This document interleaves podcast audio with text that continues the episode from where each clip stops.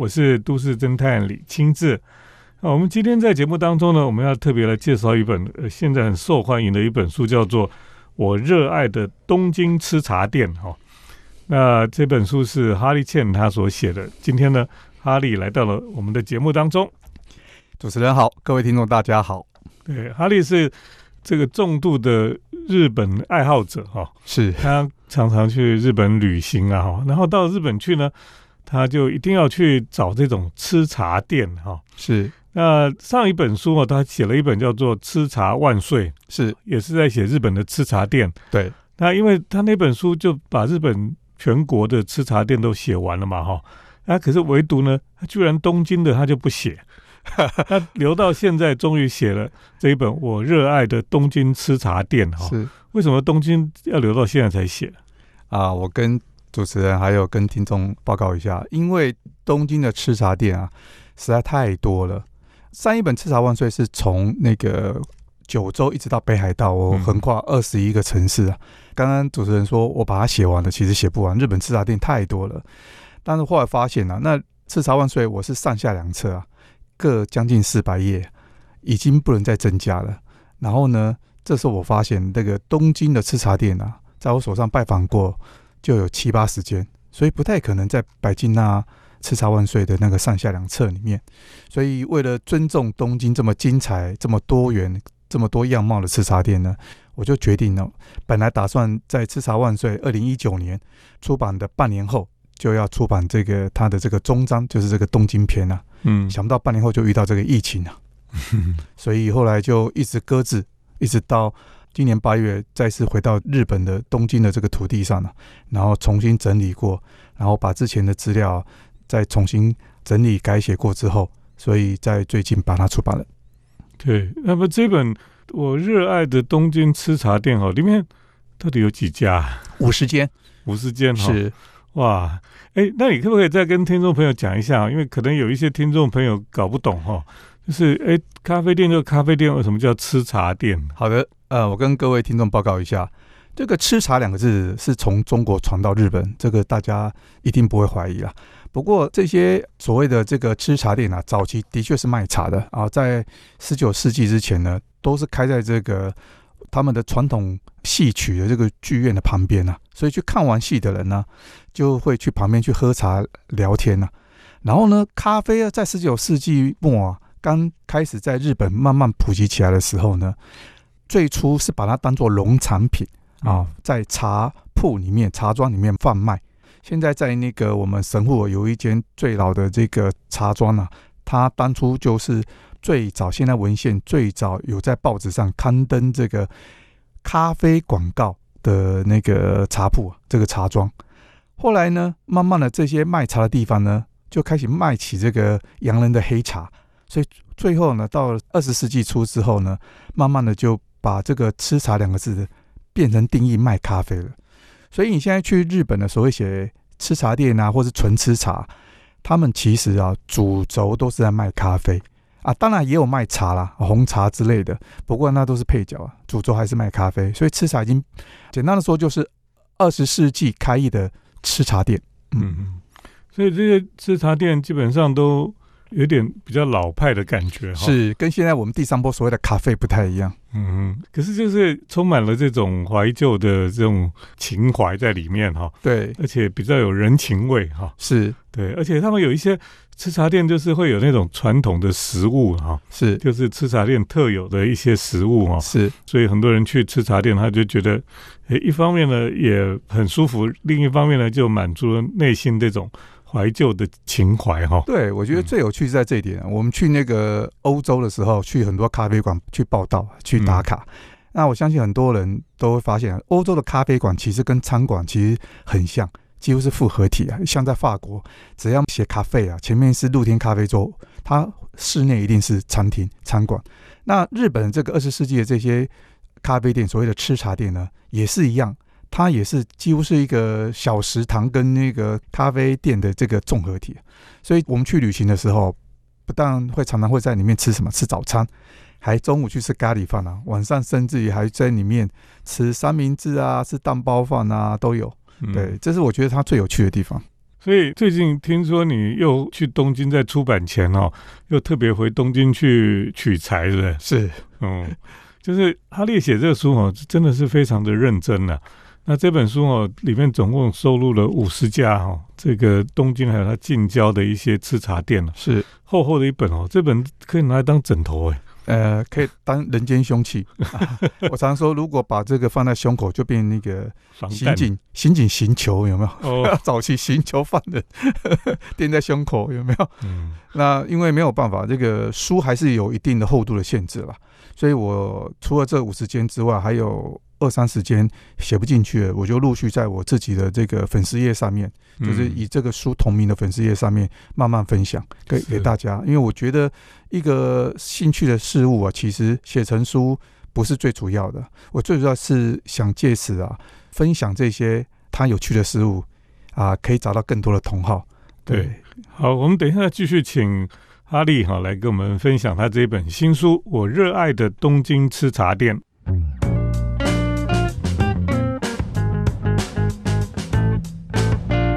欢迎回到我们建筑新乐园节目，我是都市侦探李清志。那我们今天特别来介绍哈利茜他所出版的新书哈，我热爱的东京吃茶店。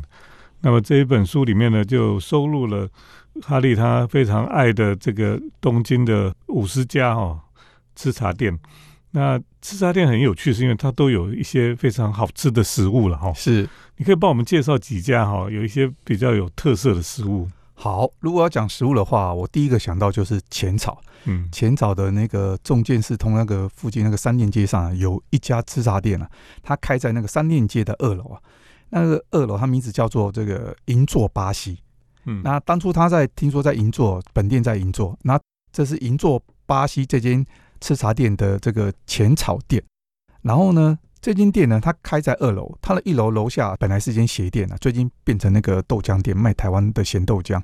本来那间鞋店叫做什么？叫做芝加哥鞋店。嗯所以我第一次经过的时候啊，那时候刚好在女朋友在附近的那个药妆店在买药，所以我在那边等，我就看到这两间店上下两间店的招牌放在一起啊，你就看那个地名很有趣啊，又是银座，又是巴西，然后又是芝加哥，又是浅草，就是奇奇怪怪地名全部写在一起。而且我后来在他楼下看到他那个放我们的吃茶店啊，就是老咖啡店啊或日本食堂，我们常知道放什么那个食物样本有没有？在食物样本那个玻璃柜里面，我就看到有一张黑白照片，哦，是他原来这个店以前卖过这个台湾红茶啊，我就上去了。那这个店里面啊，它的招牌有两样东西啊，一个是那个三明治啊，炸肉排三明治，还有一个是它那个炸鸡块，嗯，它那个鸡块啊非常好吃。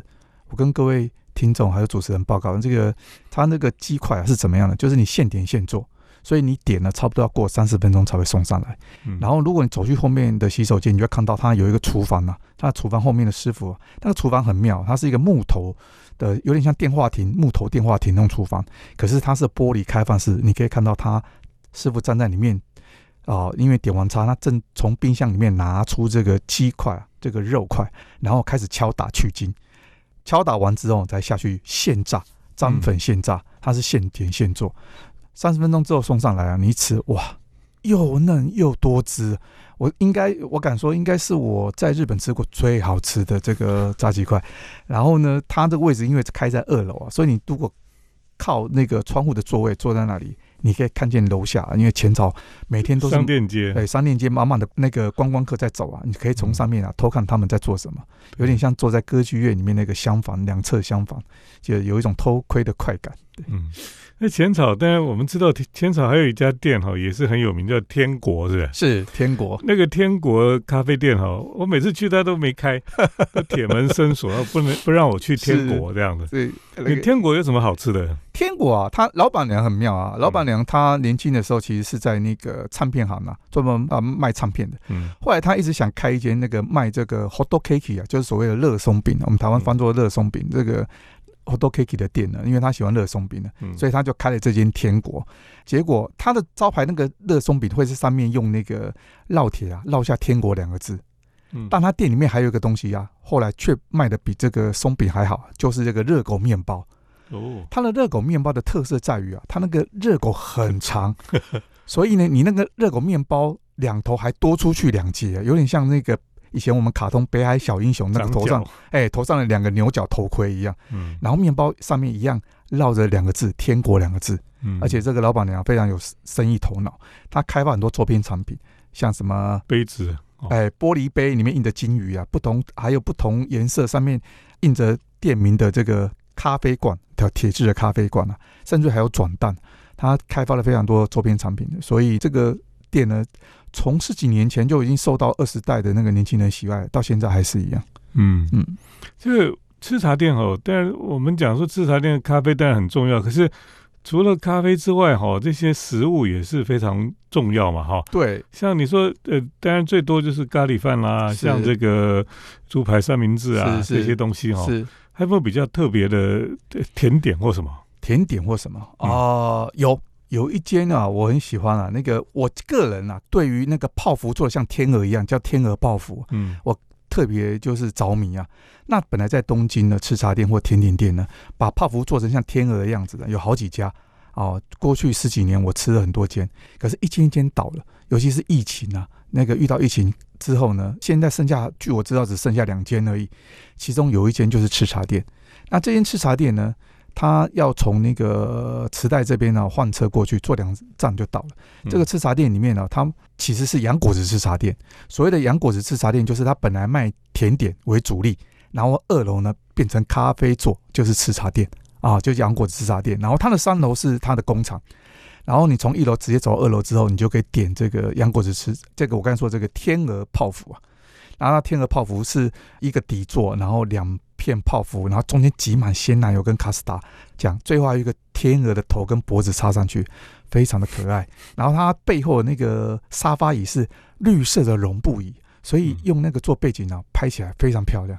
这个是它呃，我觉得很特别的甜点了。对，嗯，当然在哈利的书里面哈、介绍了很多家了哈，然后每一家都有它的特色的，包括甜点啦或是餐点哈、这个真的是看了就要流口水的这样子。那么等一下呢，我们再去请哈利来跟我们分享这本新书哈、我热爱的东京吃茶店。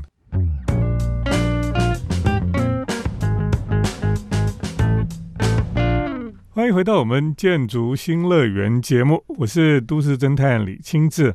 我们今天特别来介绍我热爱的东京吃茶店啊。那么作者哈利茜，他今天来到我们的现场。这个哈利，你这次去东京哈，你除了在东京的吃茶店以外，你也到东京近郊哈，是。包括像热海啦，像这种清景泽，对，都已经蛮远的地方，对郊外啊，哈对，的地方，那边也有吃茶店吗？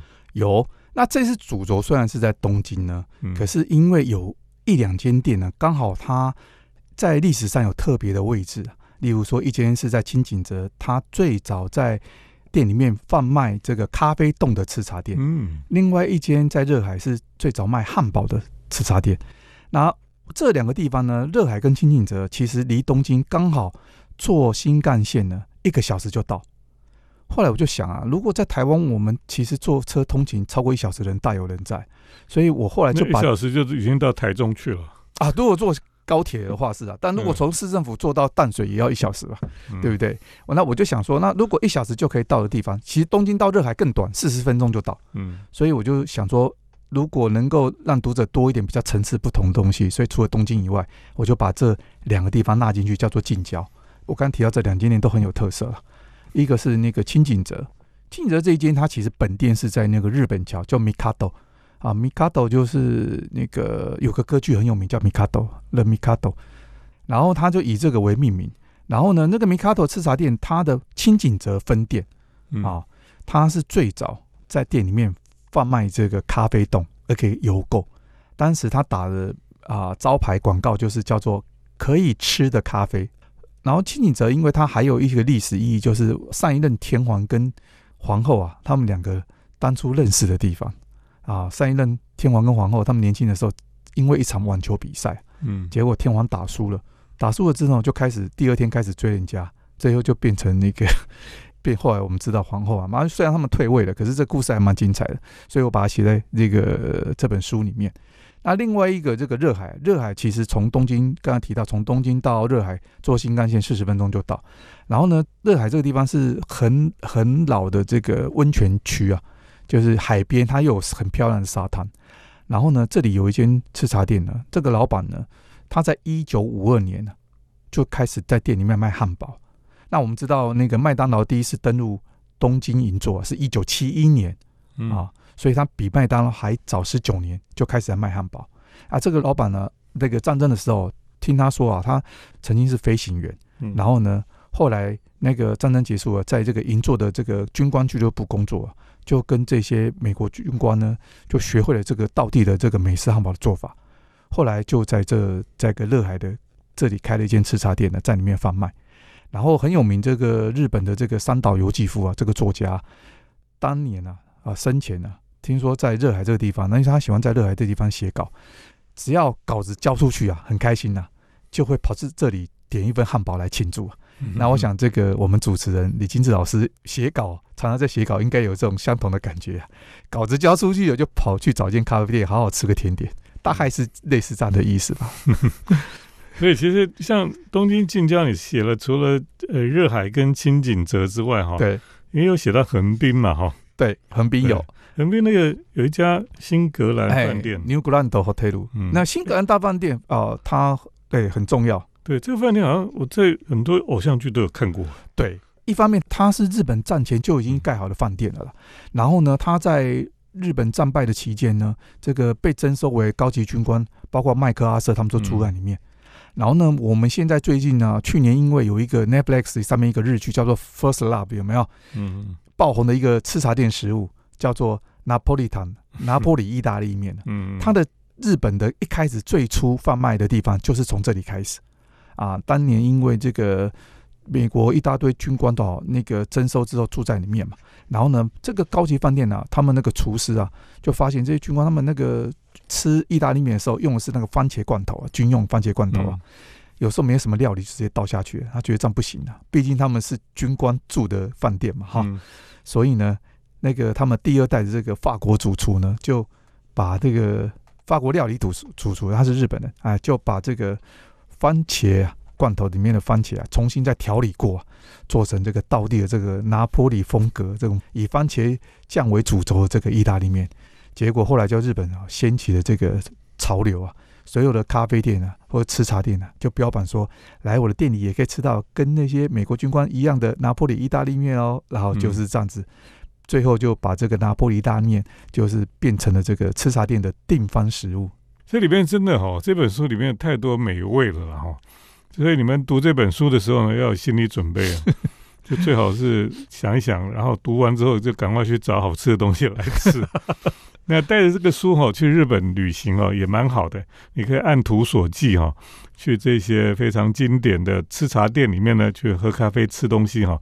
也是蛮不错的一种旅行方式了哈。是，等一下我们再继续请哈利倩来介绍他的新书《我热爱的东京吃茶店》。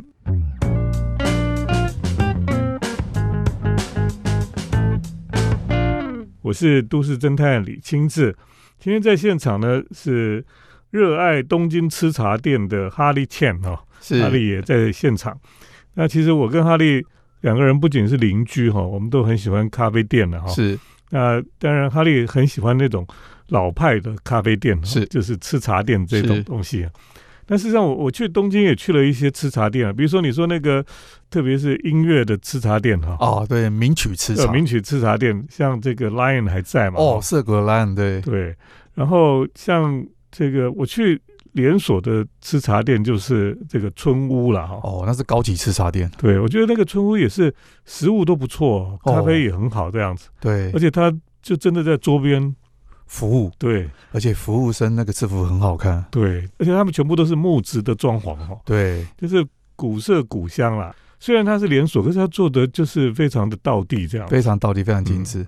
所以你一进到那个空间呢，你就好像回到了大正时期哈。对对，就是我觉得东京很妙，就是这样，它就是有些地方很前卫、很时髦，啊，有些地方又停留在某一个年代里面哈。对，跟他们建筑一样。对，那东京这么大的城市里面，居然还留着很多那个呃历史蛮久的吃茶店。对，你觉得吃茶店最吸引你的地方是什么？我觉得吃茶店它最吸引我的地方是，它本质是咖啡店嘛。我们大部分的听众去咖啡店，最主要做的是什么？其实除了去那边写东西呀，最常做的就是放松，在忙碌的生活中博得一点自己私人的时间，可能不被打扰，或者是想跟朋友好好的啊聊个天啊，就是在这个地方。然后你虽然别人不会打扰你，可是你知道周围都是人，你有人在陪伴你。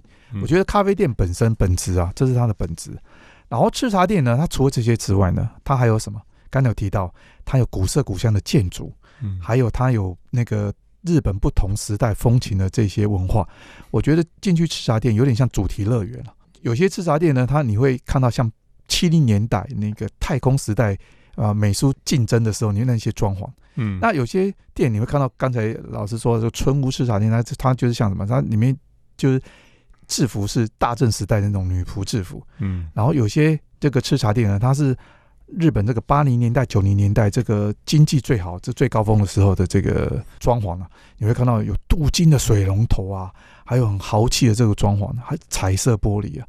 我觉得来吃茶店有点像去那个日本这个文化的主题乐园啊，你可以看到不同时代日本人生活的样貌跟器皿啊、装潢啊。嗯，来这里的体验，我觉得对于像我这样的旅行者来说啊，是。了解日本这个国家一个最好的一个入门的地方。对，每一个吃茶店它都有它不同的时代特色了哈。是，对我觉得这真的很有趣，因为你单单去吃茶店哈，你就可以感受到日本的这个整个历史的发展。对，特别在东京哈，从东京从这个大正啊、昭和啦。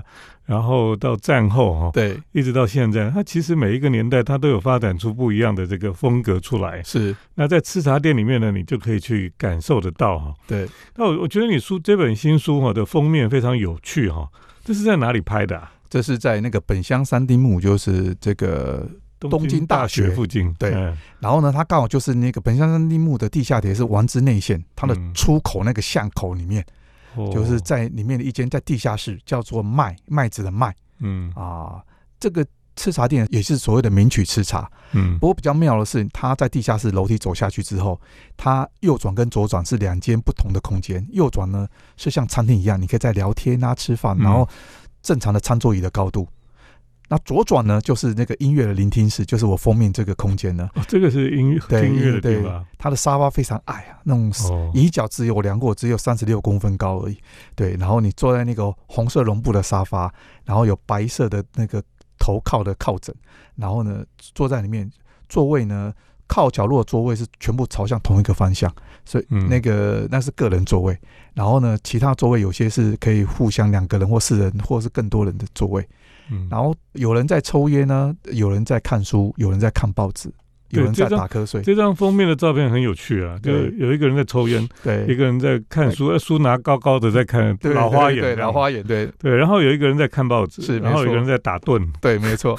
我会喜欢这个照片，最后把它决定当做封面，就是因为它充分表现了人来吃茶店里面主要的几种需求，嗯，就是寻求自己私人的时间跟空间，对。所以东京的吃茶店哦，的确是非常丰富哈，又多元了哈，然后其实是很吸引人的。是，所以像我跟哈利都去东京很多次了哈。是，哎，常常还是会想要去找不一样的吃茶店去看一看哈。对对，这个其实有一点哈，已经跟一般的观光的景点不太一样。对，我觉得这是这个东京这个城市最迷人的地方。我想老师也这样觉得，就是你不管是要看建筑或看啊吃茶店、看咖啡店啊、看任何东西，你会发现这个城市永远都会有你新的发现跟惊喜。对，所以这本我热爱的东京吃茶店哈，推荐给听众朋友来看哈。那么你们可以带着这本书呢。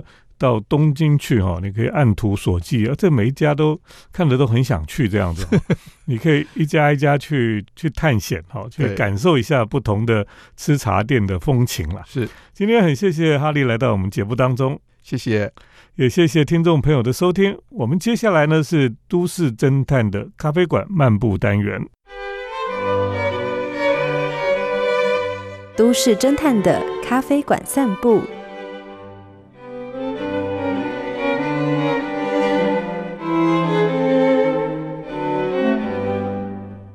欢迎来到都市侦探的咖啡馆漫步单元，我是都市侦探李清志。台湾热的天气太长哦，很受不了。那么秋天是一个台湾可以说是非常短暂，但是非常棒的一个天气的时刻。那我最喜欢呢，在海港边哈喝咖啡、看船的感觉。那以前在像在葡萄牙，在其他的国家，有一些港边哈是可以喝咖啡、看船的。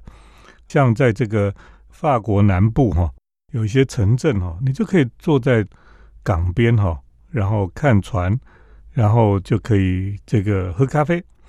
那台北呢，有没有什么地方是可以又喝咖啡又看船的地方呢？可能有个地方是最近的哈，就是在基隆的正滨渔港哈。啊，因为台北市哈，你在基隆哈，我们去基隆是很近，那基隆是一个大的海港。啊，基隆港呢有大船的地方哈，可是那里你很难坐在港边哈喝咖啡哦，因为港边那个都是比较有管制的地方，而且呢你在那个港边哈，那个船那么大，他们要卸货什么都不方便。可是呢，正滨渔港就比较亲民一点哈，正滨渔港都是渔船，那么在彩色屋这一带哈，都是更小的渔船或是这个海巡的船只啊。所以呢，那边就很多的观光商店的开设啊，有餐厅，有咖啡店，最近也开了不少咖啡店。那最近呢，连这个有一家连锁的咖啡馆哦，都来到这个地方哈，就是我们知道这个鱼翅人哈鸡蛋糕了哈，鱼翅人鸡蛋糕在花莲这个七星潭附近哈崛起的，他在那边开的店呢是一个老房子改的。也是在海边哦，很有这种特色。那么他后来在都市里开了一些分店哈。可是这个在基隆正滨渔港开的鱼翅人鸡蛋糕哈，我觉得特别的贴切了哈。因为鱼翅人就跟海有关系哈，所以鱼翅人开在渔港旁边哈，可说是名正言顺了。这个咖啡店呢，其实它主要是卖鸡蛋糕，那也有卖热红茶、卖咖啡，还有一些。不一样的甜点哈，像它的鸡蛋糕有各种不同的口味哈，像我吃的就是这个咸鸭蛋哦，很奇特吧啊？你可以坐在室内，也可以坐在外面。坐在外面其实就已经是在渔港的旁边了哈，你可以看人来人往的这个很热闹的感觉，也可以看那个船来来去去哈。哎，有一种在南欧的港口边喝咖啡的那种风情哈。我觉得非常的棒啊！那我很喜欢看船哦，因为船很奇特哈。船其实跟建筑很像，所以呃，我们讲这个造船这个事情哈，就是讲说这个叫 marine architecture 啊，它也是一种建筑啊。那很大的船哦，像航空母舰哦，它其实是很像一个巨大的在海上漂流的一个城市一样。那比较小的船呢，就像一个小住宅一样哈。那其实人也可以住在船里面。船的大小啊，还有它的这个造型哦，还有很多的细部啊，都跟它的功能有关系了哈。那这个像渔船啦，小的渔船有小的渔船的特色。那么岸边有一些小型的这个海巡的舰艇哈，比较小的舰艇，在在这个渔港旁边。所以呢，在这个渔港旁边呢，边喝咖啡哈，边看海，看渔船哈，哎，的确是有一种很特别的风情了。而且呢，你要知道哈，要把握这一段时间呢，因为夏天哦，台湾太热了，你很难坐在渔港旁边晒太阳，然后就死掉了。啊，如果是冬天呢，海岸边也是非常的冷啊，所以秋天是最好的时节了哈。秋天呢，来到了正滨渔港哈。你可以闻到海风的味道，然后吃着这个鸡蛋糕，又喝咖啡。那么你也可以看着这个海鸟飞来飞去。其实这附近也很多的老鹰了哈。基隆现在老鹰又越来越多哈，表示这个这个地方环境是越来越好。那人哈也跟老鹰一样啊，喜欢到这个空气好的海边来了。那在这个海港边呢，去吹风。晒晒太阳，享受这个秋天时节哈，是一个非常好的一个选择。所以呢，听众朋友有机会哈，跑到镇滨渔港去了哈，沿着这个彩色屋哈这边，现在开了很多的咖啡店，都可以在这个时节呢，坐在外面哈，边看船、看海，然后边喝咖啡。在这里就跟大家来推荐。谢谢听众朋友今天的收听，我们下礼拜再见。城市的幸福角落，来杯手冲单品，享受迷人的香醇世界。